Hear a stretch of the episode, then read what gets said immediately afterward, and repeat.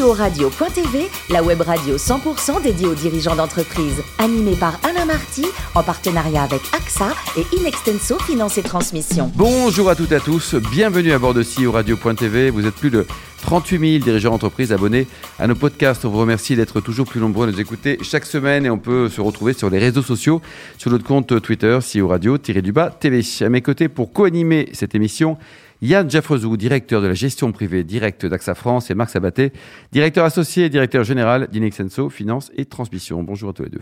Bonjour Alain. Aujourd'hui, nous recevons Charlotte Journeau-Bord, fondatrice et CEO de Wishibam. Bonjour Charlotte.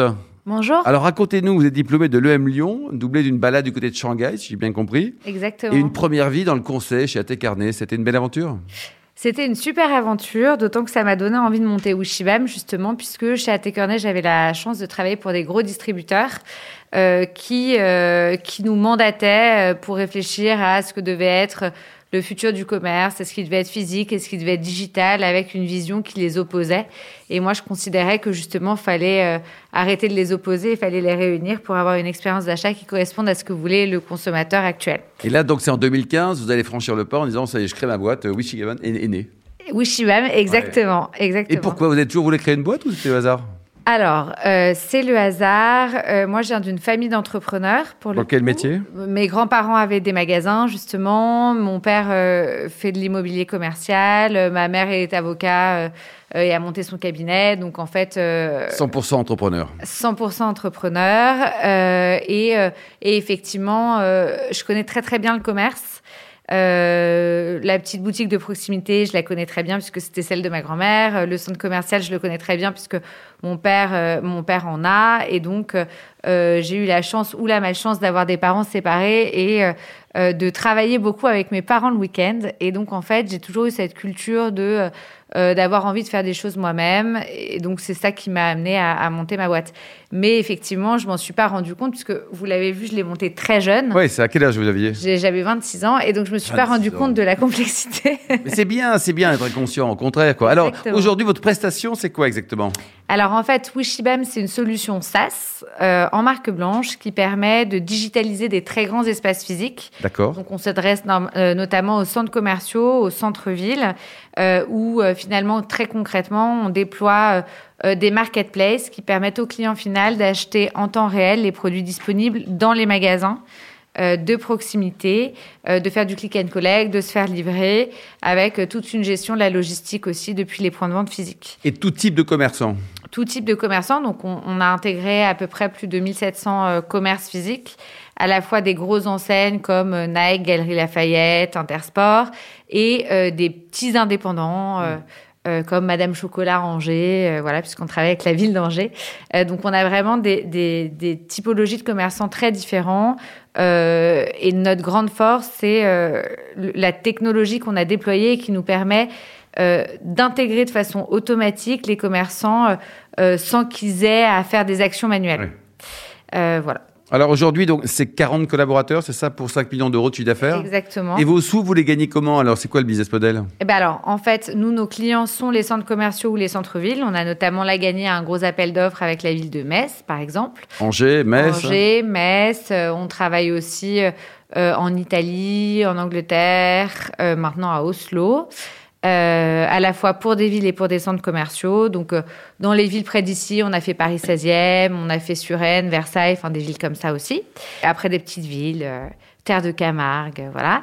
Et donc, en fait, nos clients nous paient une, un- un- des frais de setup et euh, une licence mensuelle D'accord. et les commerçants euh, paient une commission. Donc ça, c'est le modèle ville. Bah, Et tout le- monde paye, quoi.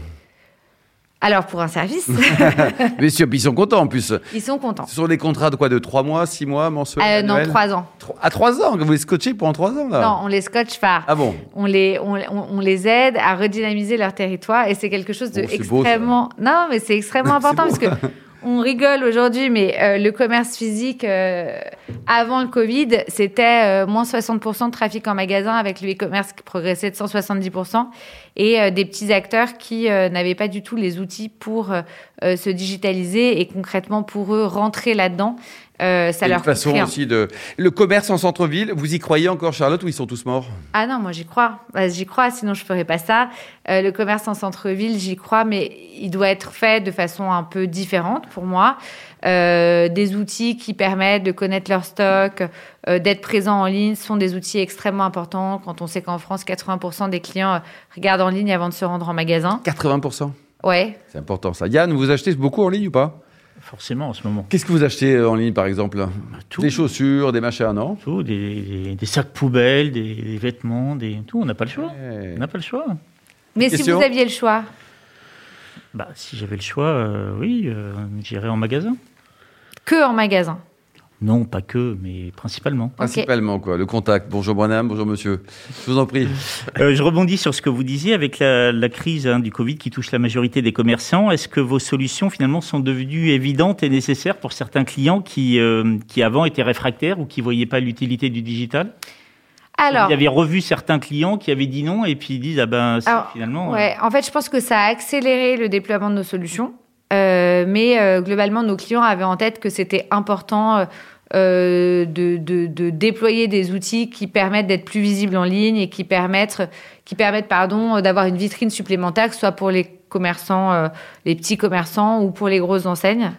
Donc effectivement, là avec le Covid, il a fallu qu'on déploie des, des, des, projets beaucoup plus rapidement, parce que notamment la ville d'Angers, on l'a lancé en 15 jours, donc c'était avec euh, 150 commerces, 65 000 produits, donc enfin on allait vite quoi. Euh, mais, euh, mais en fait, surtout pour les petits commerçants, c'était euh, extrêmement important, extrêmement important de mettre en place ce type d'outil parce que parce qu'en fait, sans, sans ça, dans 3 à 4 à 5 ans, ça serait devenu extrêmement compliqué. Votre entreprise a été labellisée par le gouvernement. Est-ce que c'est le moyen pour vous d'avoir un développement plus rapide et à plus grande échelle en proposant vos services directement aux villes Vous parliez d'Angers, de, de Metz, plutôt que d'avoir une, euh, démarche individuelle auprès des entreprises et des commerçants Alors oui, alors en fait, on a toujours eu euh, la démarche individuelle auprès des commerçants. On l'a euh, après avoir signé les villes ou après avoir signé les centres commerciaux. Donc on l'a plutôt sur la phase 2.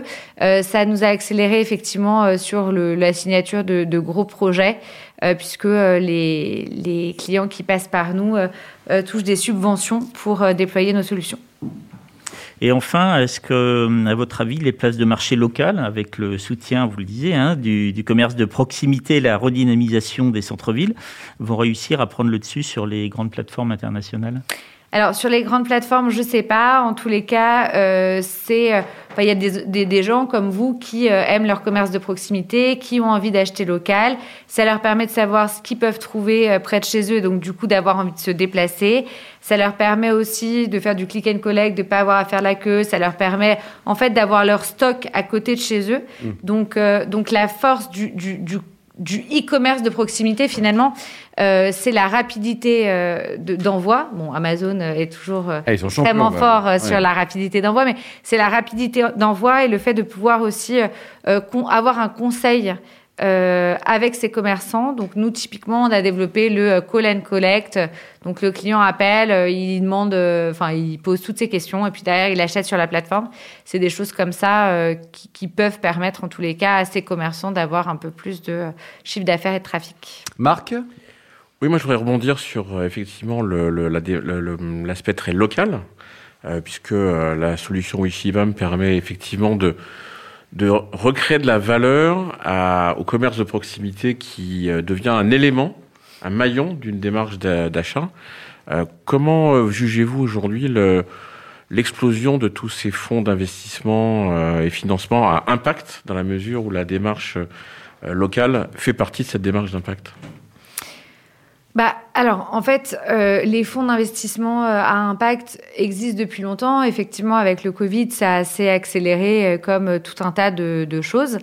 Euh, je considère que c'est plutôt bien euh, d'avoir d'avoir envie d'investir dans euh, toutes les entreprises qui ont un impact positif. Alors nous, on parle du commerce de proximité, mais ils investissent dans tout un tas d'entreprises qui qui sont censées avoir un impact positif sur le monde qu'on a envie de construire en tous les cas. Euh, donc moi, c'est quelque chose que je soutiens. J'ai notamment euh, des, des, des, euh, une de mes amies de, de promo qui a monté un, un fonds qui s'appelle Lita, euh, donc de crowdfunding, euh, qui permet en fait d'investir dans des entreprises à impact. Ça marche bien, ça? Bah alors, ça marche très bien et surtout, euh, moi, c'est quelqu'un que j'admire beaucoup puisque c'est euh, quand même quelqu'un qui a des vraies convictions euh, depuis le début, puisque c'est quelqu'un que je connais depuis très longtemps. Et donc, je suis hyper contente que ça accélère des entreprises comme celle-ci. Donc cré- création en 2015, euh, 40 personnes aujourd'hui, 6 ans. Comment on finance euh, Wishibam euh, depuis la création? Alors, du coup, nous, on a levé de l'argent, comme toutes les entreprises. Euh, comme beaucoup d'entreprises, on a levé de l'argent, on a investi dans la technologie, euh, on a investi 8 millions d'euros. Et Vous là, avez levé aujourd'hui, combien, Charlotte? on a levé 3. 3 millions, d'accord. Euh, puis en fait, euh, on, on a, euh, on, on génère du chiffre d'affaires, donc quand même, ça nous a permis de, ça nous a permis de, de grossir, de grossir moins vite que ce qu'on aurait pu si on avait levé euh, 15, 20, 30, voilà.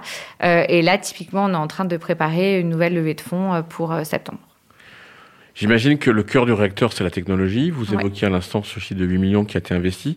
Euh, comment vous situez l'investissement technologique, la R&D de Wishibam par rapport à, à, à- à vos concurrences, si tant est qu'on puisse parler de concurrence, et qui, et qui sont ces concurrents aujourd'hui? Alors, c'est très prétentieux, mais moi, j'ai tendance à penser que j'ai la meilleure technologie du marché.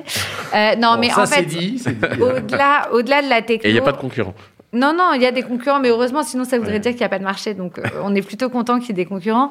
Euh, Il y a des concurrents. Nous, notre, notre solution, son vrai avantage, au-delà de la technologie, c'est que euh, elle a été pensée pour répondre aux contraintes actuelles du retail. C'est-à-dire que, euh, comme j'ai eu la chance de hyper bien connaître le retail, euh, du petit magasin au, euh, aux grosses enseignes, en fait, euh, je savais que euh, pour que euh, ça soit utilisé, il fallait que ce soit extrêmement simple pour le magasin, que ça ne demande pas en gros de développement pour la grosse enseigne et que euh, aient rien à rien à gérer si ce n'est traiter leurs commandes additionnelles euh, pour le floor quoi.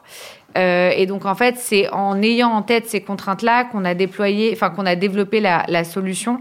Et on a d'ailleurs euh, par rapport à d'autres marketplaces, une approche qui est un peu différente, notamment sur les centres-villes, où on a tendance à vouloir équiper les commerçants avec notre techno qui leur permet de vendre plus et mieux en magasin. Euh, notamment, on a développé Stock Easy, une solution de gestion de stock depuis le mobile, qui leur permet de savoir si leurs prix sont plus chers, moins chers, euh, ou pareil que sur Internet. Enfin, des choses qui leur permettent en fait d'être plus efficaces aussi en point de vente physique. Donc en fait, souvent, ils rentrent pour notre techno et après ils restent pour euh, la visibilité, le chiffre d'affaires, etc. Donc on voilà. Euh, mais euh, et donc en termes de concurrents, on a des concurrents qui sont pas forcément tous sur le même marché. Il y a notamment Miracle qui est le leader de la marketplace. Par rapport à eux, notre façon de nous différencier, c'est que au lieu de dire aux, à ceux qui rentrent dans la marketplace qui doivent avoir un format de flux qui est bien spécifique. En fait, c'est nous qui nous adaptons à leur format de flux. D'accord. Donc, c'est juste un- une, une façon de faire qui est un peu différente. Et, et enfin, euh, quelles sont vos prévisions et la suite de Wishibam pour les, les quelques années qui viennent acheter Sinon, Miracle.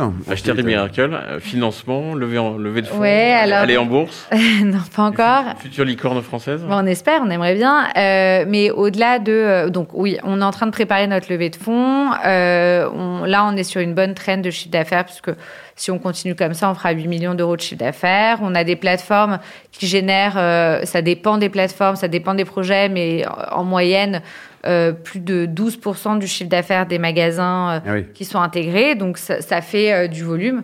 Quand je dis du chiffre d'affaires des magasins, je parle de avant Covid, puisque sinon c'est trop facile. Là, aujourd'hui, on a permis de maintenir 38% du chiffre d'affaires des enseignes et des, et des petits magasins qui étaient intégrés sur notre plateforme. Pas mal, hein Donc c'est pas mal, c'est déjà ça.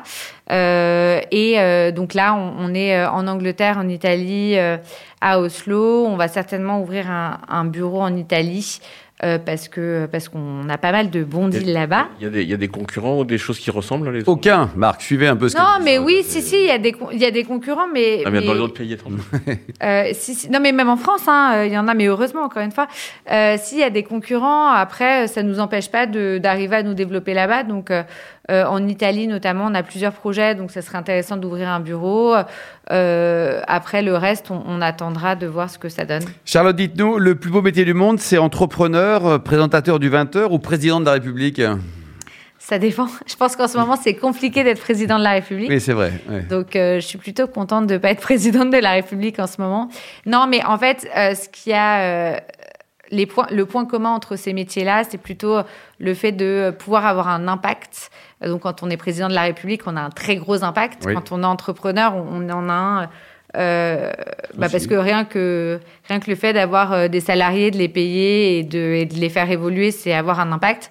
Mais après, en, en tant que en tant que citoyen, on peut en avoir un aussi. Donc euh, voilà. Les deux, les trois. Et côté bouquin, vous préférez Xavier Niel ou Albert Cohen? Le style est différent quand même. C'est hein. deux styles différents. Alors en fait, si vous faites référence au, au livre dont je parlais, euh, Le Pirate, euh, qui, qui est en fait la biographie de, de Xavier Niel, je n'a pas été écrit par Xavier Niel. D'ailleurs, j'ai un trou de mémoire sur la personne qui l'a écrite. Euh, mais euh, Albert Cohen, euh, c'est un de mes auteurs. Préférés. et pour terminer, vous adorez les animaux. Vous avez combien de chiens, combien de chats, combien de souris? Alors, donc j'ai trois chiens, un chat. Si je pouvais, j'aurais. mon rêve, c'est d'avoir un cochon. Vous avez un copain quand même, tout ça, non? C'est ça. J'ai un mari, je viens d'avoir un bébé. donc Oh, on va c'est arrêter génial. un peu les animaux. Bon, super, Charlotte. Ne change rien, vous êtes parfaite. Merci beaucoup à Marc et Yann. Vous êtes très bien, vous aussi. hein. Et fin de ce numéro de CEO Radio.tv. Retrouvez toute notre actualité sur le compte Twitter et LinkedIn. On se donne rendez-vous mardi prochain, 14h précise, pour une nouvelle émission. L'invité de la semaine de CEO Radio.tv, une production B2B Radio.tv en partenariat avec AXA et Inextenso Finance et Transmission.